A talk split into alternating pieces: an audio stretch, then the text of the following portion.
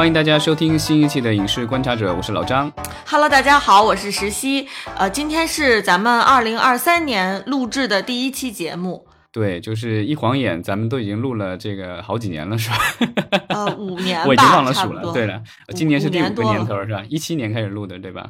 对，呃，然后我们今年其实跟往年一样哈，也会聊到呃上一年年末出的这个好莱坞剧本黑名单。我记得咱们应该是从二零一一八年的这个年初就一直开始聊，就每年都会聊这个剧本黑名单，是吧？也是也是咱们的一个传统了。对，就是这个剧本黑名单，从好像我能看到的，在网上查到是零一零五年开始的吧。现在的话，就是依然是每一年的圣诞节之前的一个周末吧，然后就是把这个名单放出来。其实之前我们在节目里也说过，就是这个名单的话，其实是呃好莱坞的一些呃从业者，然后打分评选出来的，其实就是自己选选几个就是自己最喜欢的剧本，然后这些剧本的要求都是在当年啊没有被拍出来的，所以它是一个就是没有被拍出来的最最被业内喜欢的这个剧本啊。当然，就是这些剧本里面其实有一些已经卖出去了，然后有一些可能已经在筹备了啊，但是就是只要没有开拍啊，那就算这可以可以在这个就是候选名单里。然后每年选出来了以后，按照这个就是大家投票的多少，然后有一个排名啊。所以，但是他每一次他都会说明这个东西就是。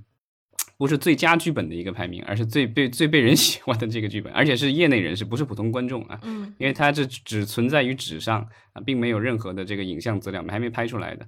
啊，嗯然后每一年在这个圣诞节之前啊发出来，其实也是为了提醒这个就是我们即将休假的这些大佬们，影视公司的大佬们，说这个就是呃放假期间有空的话看看剧本，然后有一些这些没有被买掉的或者没有被拍出来的剧本的话，还是可以这个值得投资一下。剧本的黑名单出来是在头一年的圣诞节之前哈，但是我们有的时候聊，其实就是新一年的年初，并且刚才其实你也说了，就是它其实是为了新的一年来临，看看是不是这里面有些剧本是有机会能够这个被投资、被制作。当然，与此同时，其实在这个单子里面已经是有一些剧本是受到了呃一些投资人的青睐的，它只是还没有拍出来。今年的这个单子里其实也有，就是它会有一些，呃，因为它通常会标注就是呃这个就是剧本名，就是这片名，然后呢编剧是谁，然后有一个简单的一个梗概啊几百个字，然后呢会标注，比如说这个编剧是否有经纪公司，然后经纪人是谁，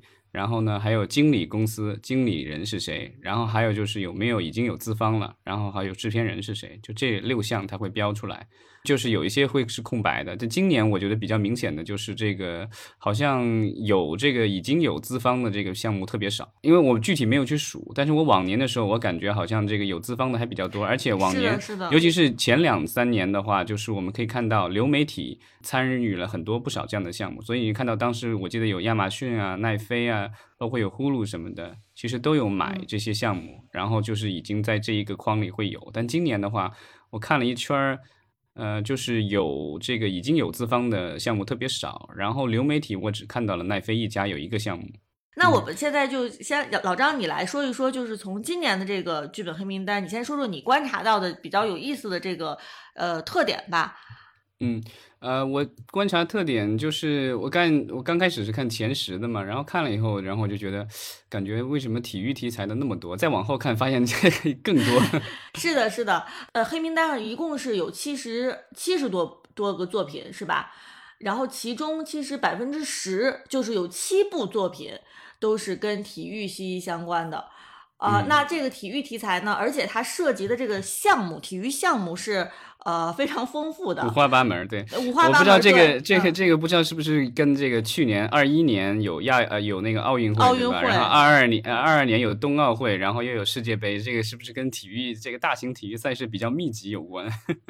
对，其实我们上一期节目还特地讲到了，就是现在其实体育转播是一个全球的这个娱乐玩家都在疯狂抢的这么疯狂瓜分的这么一块蛋糕。所以我们看到说，哎，黑名单其实从某种程度上也体现出了这个流行的趋势，就是体育其实还是我们普通大众就大众娱乐生活当中非常非常重要的呃一个部分。那刚才你其实说到了，就是这个黑名单里面它的体育涉及的五花八门，我我也看了一下哈，它有这个网球，有这个自行车啊，然后有橄榄球，然后还有游泳。但是今年倒是没有这个搏击哈，今年而且而且而且好像没有，而且没有这个这个宇宙第一大运动对吧？这个足球，足球今年美国还是对这个足球可能没有那么呃那么喜欢。那看这个下一届世界杯在美国、加拿大和墨西哥举行，会不会影响到这个他们催生一些什么故事？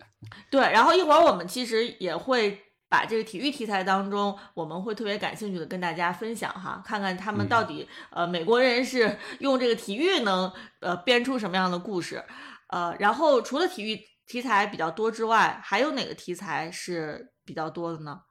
这种时空循环啊，穿越这种，这因为这种我觉得中低成本的话特别适合，就你可以这个玩出花样来的一些故事啊。往年我记印象当中也也有不少这样的，但今年感觉。挺特别多，就这种就是时空循环穿越啊，有好几个。最后我觉得就是还有一个比较多的，我今年觉得比较多的就是这种娱乐行业自娱自乐的，就关于这个电影的拍摄，然后还有就是这个电影人的成长啊什么之类的。一会儿咱们聊具体项目的时候可以聊一下。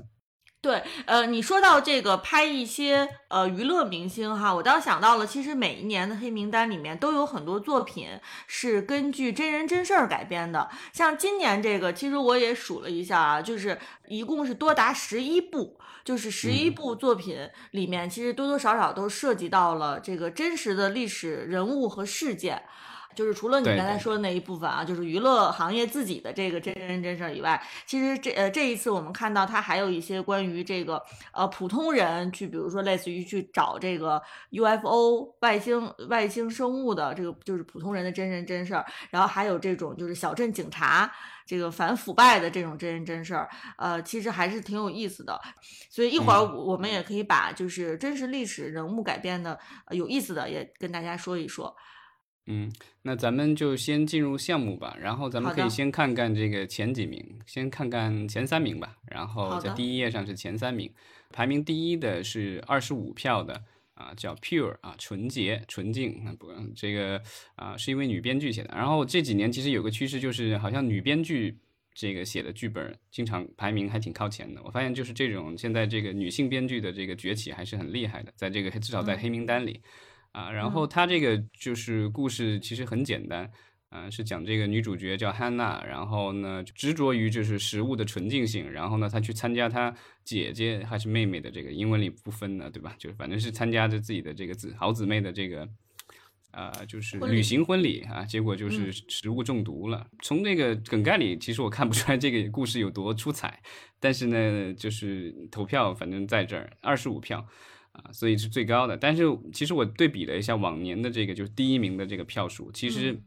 在过去这个五年里面的话，这个二十五票就第一名，这个其实是比较低的一个票数。往年的话。都是这种五六十票，这个是比较正常的。然后三四十票，呃，现在这个就是好像是逐年在往下降，这第一名的这个就是票数。然后我查了一下，就是有比较恐怖的，应该是呃，我看一下我这个就是二零一一年的这个模仿对，二零一一年的模仿游戏，对，后来得了奥斯卡奖的那一部，然后。卷福演的，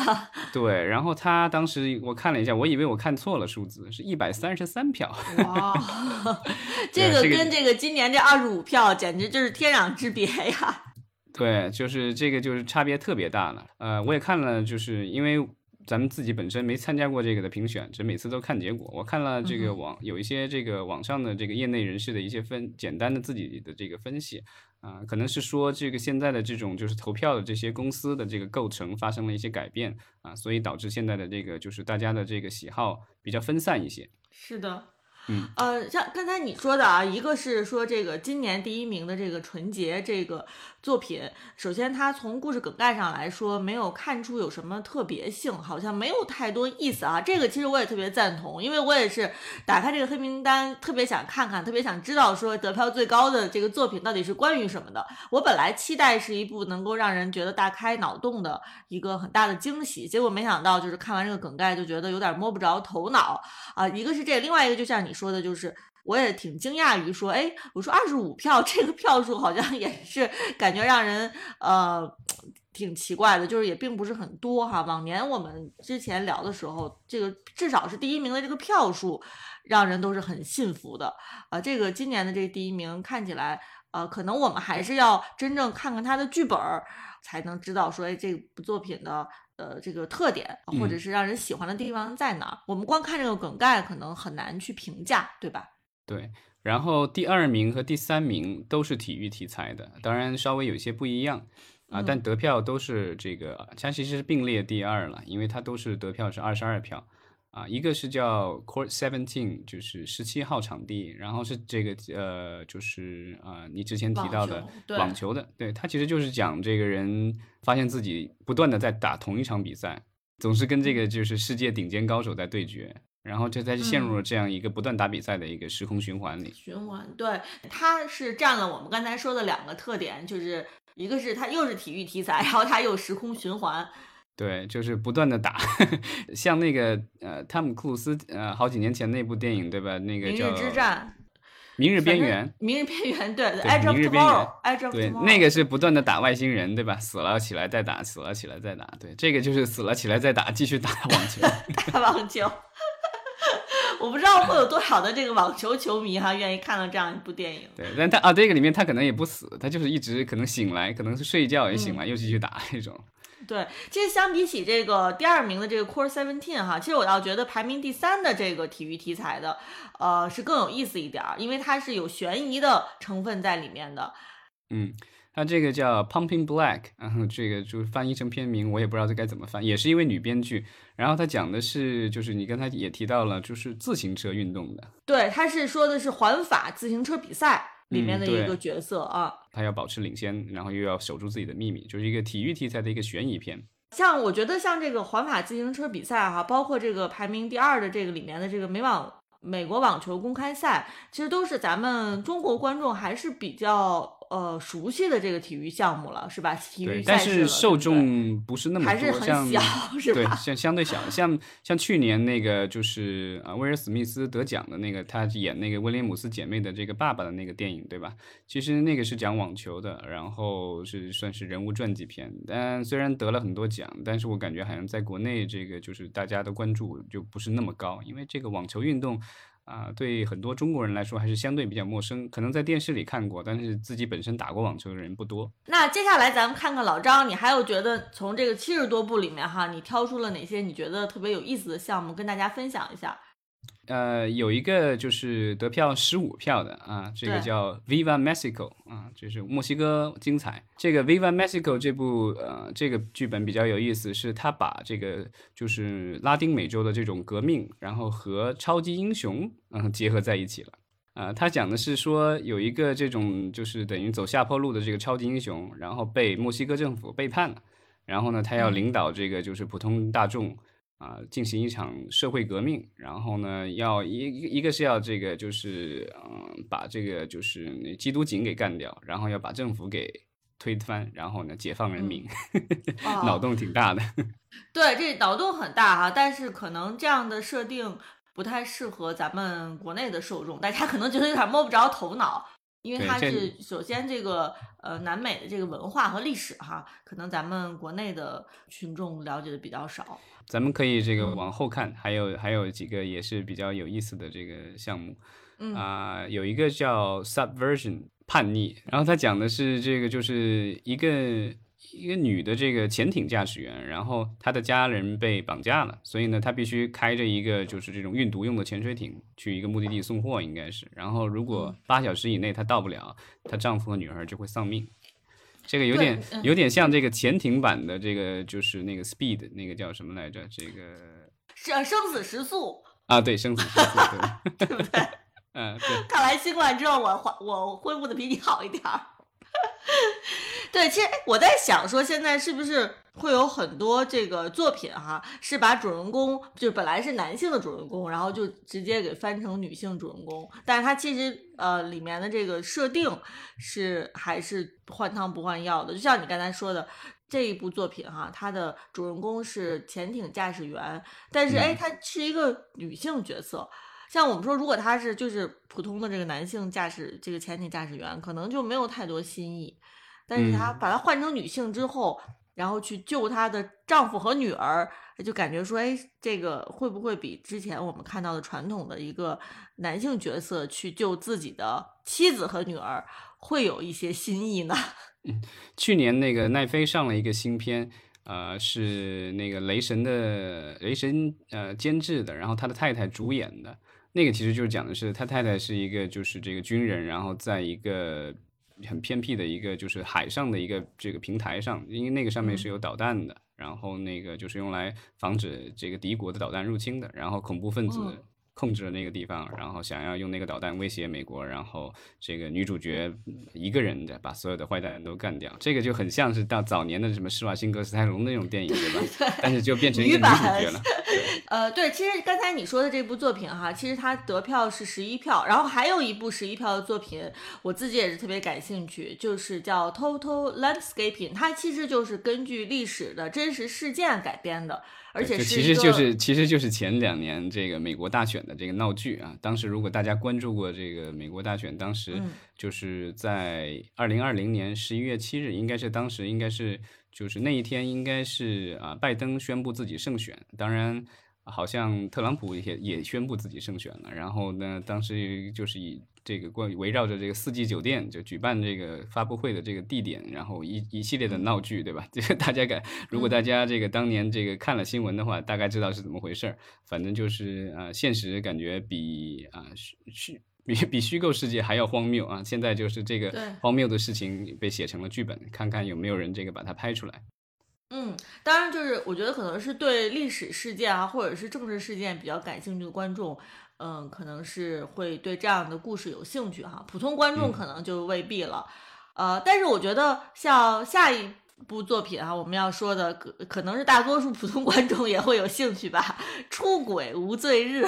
对，叫 Cheat Day，这个其实有点像前两年奈飞出了一个这个，就是叫 Yes Day 的那个，那个就是其实就是父母照顾几个孩子，然后呢，就是然后就跟孩子说，这个今天。对吧？二十四小时以内，就是你们说什么我们都同意。Yes day，就是 这这个是为了改善亲子关系，嗯，做的一个事情啊。这个，然后呢，就这一步的话，就是出轨无罪日，它其实就是讲这个一对情侣，对吧？然后这个女孩跟那个这个男孩谈了十几年的恋爱了，然后呢，他就想。知道一下这个自己是不是双性 恋，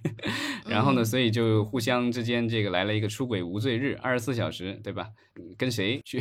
都无所谓。嗯嗯嗯。然后最后他们再决定是否要这个就是订婚还是说分手。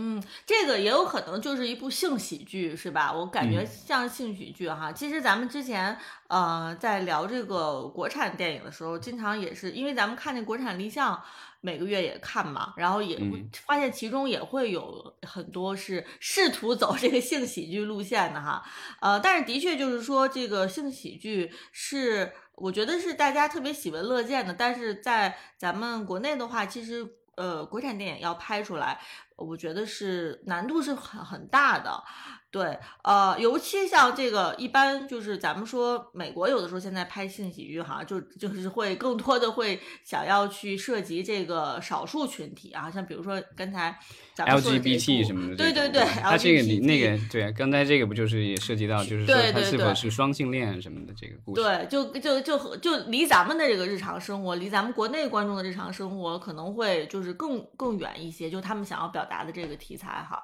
呃，那但是就是说不论如何吧，其实性喜剧，我觉得这个题材是全世界的受众都会特别喜欢的，特别喜闻乐见的。就是即便我们国内其实。嗯，不去拍一些涉及到 LGBT 的性喜剧，但是我觉得像普通人的一些年轻人啊，或者中年人呀，或者甚至是老年人的这个呃性喜剧，其实还是可以去深挖的。嗯，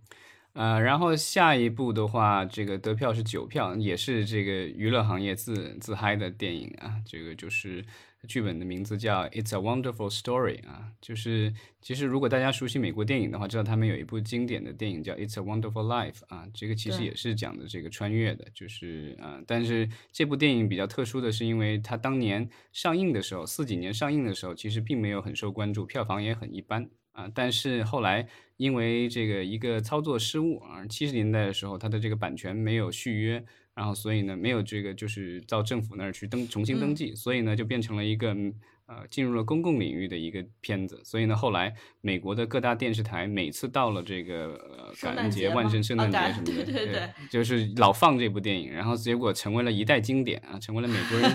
过去一个世纪以来可能最喜欢的电影之一啊。然后呢，就是那个那个电影叫《It's a Wonderful Life》，那就是这个这个就是关于这部电影的制作是如何制作的这个。呃，电影呢，它给它起名叫《It's a Wonderful Story》，对吧？也、这个就嗯是一个伟大的故，一个很伟大的故事。对，这个其实也是算是根据真实历史改编的这样一部电影但。我觉嗯得可能应该是会有一定的就是虚构成分在吧？啊，当然就是呃，电导演是这个呃 Frank Capra，然后这个主演是 Jimmy Stewart，都是好莱坞这个就是传奇导演和传奇演员了，所以就是也是就是我觉得这典型的一部这个娱乐行业自自嗨的这个片子。嗯，没错。然后我们接下来看，其实有一个有一部这个得票得了八票的这样一个作品哈，是讲的是一个东亚公主微服上学的故事。这个作嗯品我也觉得很有意思。对，它就是叫片名叫 Oakland 度假，其实它这个 Oakland 呃，奥克兰奥克兰假日吧，就是有想到那个罗马假日了吗？这个 Auckland Holiday 就是奥克兰假日。奥克兰是呃美国的一个地方，对吧？呃，我印象当中好像是在旧金山吧，这属于这嗯个、就是这个好像应该是属于不大好的一一片区域，可能可能也是对照了这个罗马假日吧，因为又有皇室，然后但是这个就是来不一样的是说是来自于东南亚的啊、一位这个公主，然后呢她可能比较寂寞，然后被人忽略，然后呢就是微服啊、就是隐隐隐对隐姓埋名对吧？来到了奥克兰的一嗯个高中，然后。啊，来想要过这个正一个普通的这个年轻女孩的生活，嗯，他可能特地挑了一个呃挑了一个可能呃比较平民平民化的一个社区。嗯，就是其实我觉得对于咱们中国观众来说，就是公主这个概念，其实其实挺遥远的了。因为咱但们但你看那个，比如说泰呃国啊，然后好多这个国家其实还是有公主、日本 是吧对啊，所以其实对对对，但是还是存在皇室这个。文化，对对对，就是其实好多年前好多年前，嗯我记得就是有人写过在国内拍的剧本，其实就讲的是，呃，其他亚洲国家的公主，然后来到中国，然后跟当地的小伙恋爱的这个故事。其实有人写过，有人写过这种剧本，对。我觉得可能没什么不好的，但是可能在过审的时候，我我觉得可能会就是有关部门又会考虑到这个所谓的外交关系或什么的，这个东西有可能到最后，如果真的是说将来真的有一部类似这样的电影拍出来的话，有可能得虚化这个国家，就不能够说你说的很明白是日本公主或者是泰国公主啊，就就必须是一个不存在的国家的公主。对，但是我觉得可能他就是说，在这个好莱坞电影的设定里面哈，这个美国电影它是敢于去呃怎么样去呃去比较这个东东亚公主这个她的文化，她自身的这个原原初的文化，它来自于哪儿和她所在的这个地方的文化的不同点，是吧？然后可能从中可以找到很多呃有一些讽刺性的呀，或者是这个娱乐性很强的这样的笑话。但是你想，如果同样一个设定放到咱们国产电影来说的话，我觉得其实是会很多东西都会特别的敏感，就是你既 你既不能去太多的去嘲讽。这个这个东亚公主她的这个文化，然后你也不能说去呃怎么讲去抹黑，对吧？她所在的这个地区的做，对对对，就其实就非常非常难。所以就是说，嗯我觉得它放在好莱坞电影里面，可能反而会就是因为这个自由的这个发挥，可能反而会是非常有趣的。所以我倒没有说很期待说我们国产 电影会有一部这样的题材出来哈。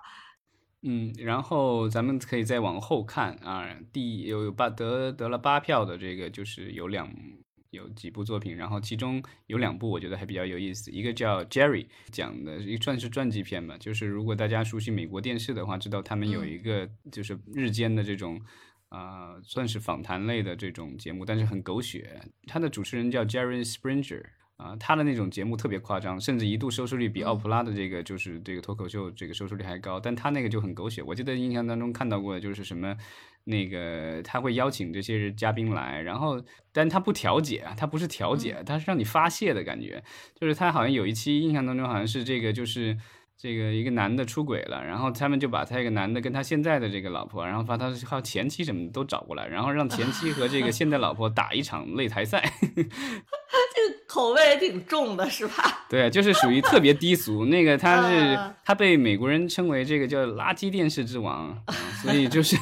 就关于他的一个这个传记片。反正我觉得这个属于 可能美国观众会比较有兴趣，但是其他国家的观众，很多人可能就类似于中国观众一样，就是这人是谁？没错，呃，所以其实它其实如果是这个纪录片，可能也会有意思哈，就是因为嗯我们现在说的这都是等于经过改编的，呃，但如果是就是对，肯定是是有一定的这个虚构成分的。构性，对对对。但如果是我其实看了他这个，我挺想知道说，哎，这个人在真实的这个历史当中是一个什么样的人？有纪、嗯纪录片我也会比较感兴趣。呃，其实还有一一部得了八票的作品哈，叫《安度》，是有这个时光穿越的元素在里面的。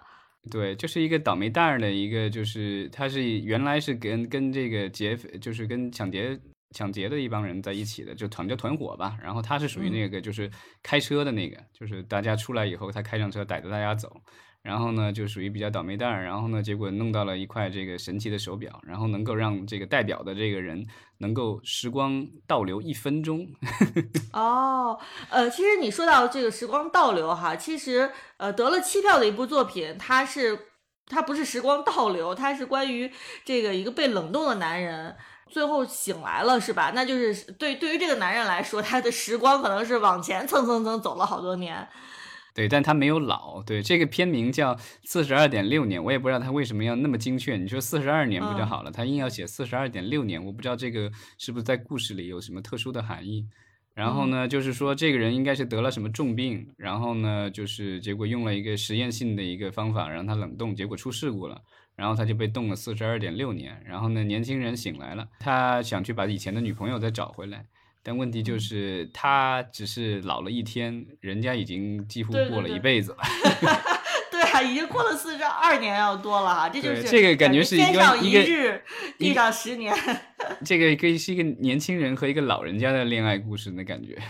哦，对，这个设定也有意思啊。所以，哎，正如刚才我们说的哈，就是这种去怎么样，就是去呃玩这个时间啊，跟时空穿越相关的这样的呃作品，真的是非常多。看来就是这种呃时空穿越，不管是时空倒流哈，还是时空前进，其实都是能给大家很多想象的空间。对，而且成本嗯低，然后就是容易实现吧，不像其他的一些东西，你要到宇宙中要什么那种那种比较这个怎么说严肃的科幻的话，或者什么就是要预算特别高、特别多特效的那种不一样，这个还是比较好容易实现的。嗯，没错，其实得了六七票左右的这个作品哈，是还是有很多非常有意思的，所以我在想说，呃，就像老张你说的，就是也是由于这几年可能我们说这个好莱坞影视或者娱乐行业的从业者的背景可能更加多元化，然后呢，这个从业人员的构成、群体构成发生了变化，导致说大家的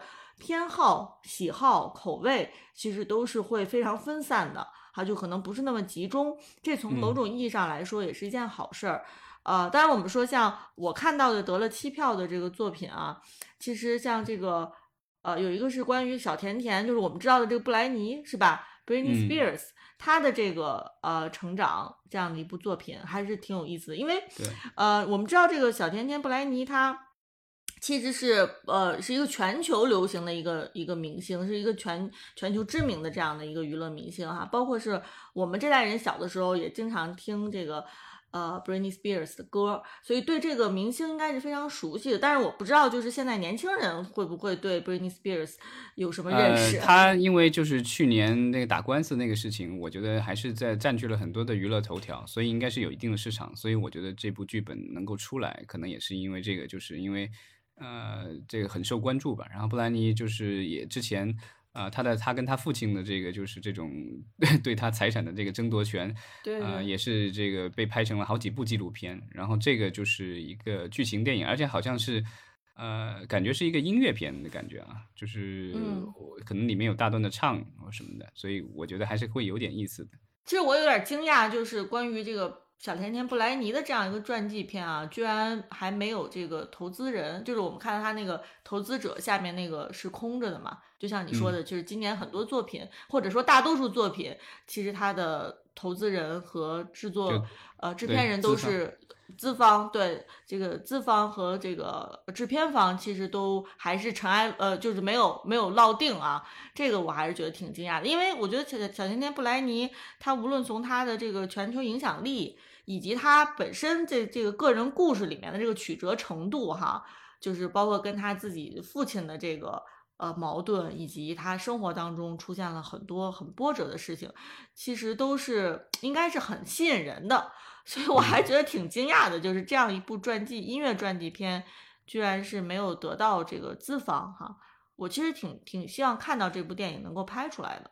嗯，呃，然后咱们看就是还是一期票的，有一个叫《Life of the Party》，算是科幻的故事，它是一个科学怪人的一个高中版，其实就是讲说这个呃这种十几岁的这种高中生，然后呢就是想要做一个完美的男朋友。然后于是就是开始做实验，拼凑出来。因为科学怪人这故事就是把各个人类的零件拼凑起来，拼成了一个人，然后结果是一个怪物，对吧？所以就是他们拼出了一个这个所谓的完美的男朋友啊。但是就是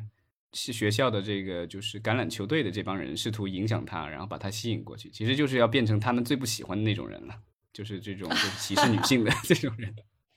所以等于是他们。对他们本来是想要弄一个完美男友，然后这个但男完美男友有可能成为他们最讨厌的那种男友类型。嗯，其实我很好奇，就是他的这个完美男友是，首先是谁会去扮演这个角色啊？另外一个就是。完美男友出来是会是一个什么样的形象？就是我觉得就是他跟科学怪人不一样的，可能科学怪人是这个怪物，然后长得很丑，然后这个完美男友，我觉得应该是就是长得挺不错的。呃，然后我们看得了七票的还有一部作品哈，又是跟时光穿越有关的。嗯，这个叫 Ripple，就是这个叫什么来着？涟漪，就 Ripple Effect，就是连锁反应嘛，就这种。哦哦，就是这个里面讲的是说。呃，这个这个人是时光穿越者，然后呢，他不断的去就是改变过去，他终于遇到了他自己一生当中的真爱，但是他可能改变的太多了，他这个失去了，所以呢，他要不断的就是不断的去改变过去，然后呢，再再次要找到他啊。但我觉得这个这个故事看起来还是挺有趣的。对，然后我们其实终于看到了，呃，被这个奈飞投资的项目哈，叫 Below，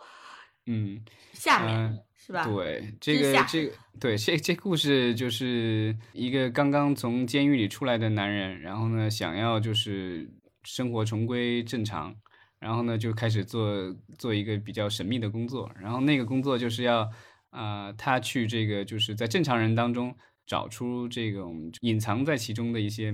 莫名的生生物。嗯，对，这感觉好像就有点像黑衣人的那个感觉。异形生物隐藏在了我们正常人生活当中，这想起来还是让人有点毛骨悚然哈。嗯，然后咱们再往后看下一个剧本，我觉得就是跟时事比较贴合，然后特别搞笑的一个故事了。就是它这个叫 Marriage 啊 Bracket，这个 Bracket 其实就是比如说大家，比如说那个就是奥斯卡来了以后，然后大家会选，你觉得哪些片子会？领奖对吧？最后就是看谁谁选中的，谁谁是选中的多，或者是谁全部选中了什么之类的，就可以就是大家可能都会出一点钱，然后呢，最后赢的这个人可以把所有钱都收掉什么的，就这是这种这种比赛，算算是一个赌打赌吧，其实就是一个婚姻的打赌。嗯，然后呢，这个故事就比较有意思，说什么十年前一群这个女孩，然后呢，他们打赌，就是说啊，谁是最后一个结婚的，然后呢，他们就是。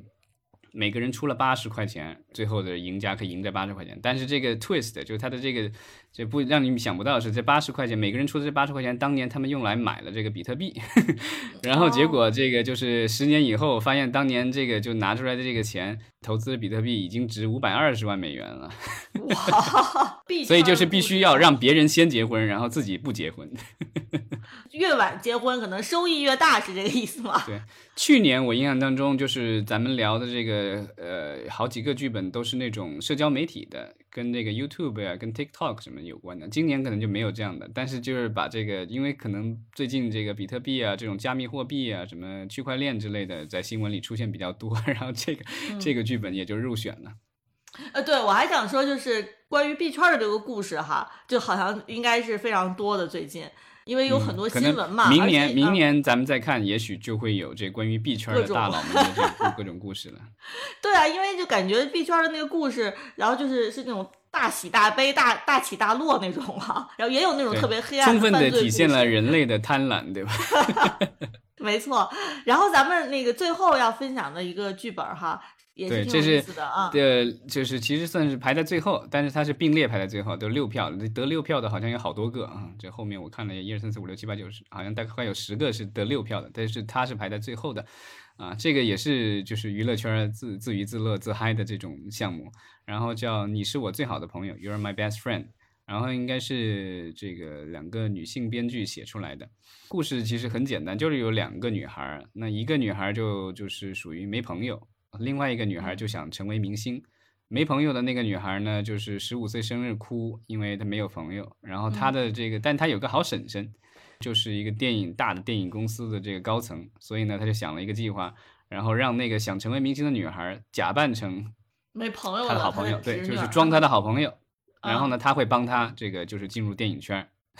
就有点像那个《楚门的世界》嘛，就是其实你看到的都是虚构的。是假的，但是你自己不知道，对吧？嗯，但反正这种就是，这反正可以看得出来，这个就是它是关于友谊、关于成长的一个故事，但是它可能也会对这个就是这种所谓的娱乐圈进行一番嘲讽嘛，因为你有这个就是这个阿姨是这个电影公司高层，还有想要成为明星的这个小女孩。所以像这样的故事啊，像你刚才说的，就是跟这个娱乐公司有关的，娱乐公司的这个从业者有关的，其实这这样看起来真的是很多。可能大家觉得这个娱乐公司呃娱乐行业的从业人员本身就是都很疯狂吧，有很多 奇奇妙妙的，都不是正常人。对这个那句话怎么说的？这个演戏的都是疯子是吧？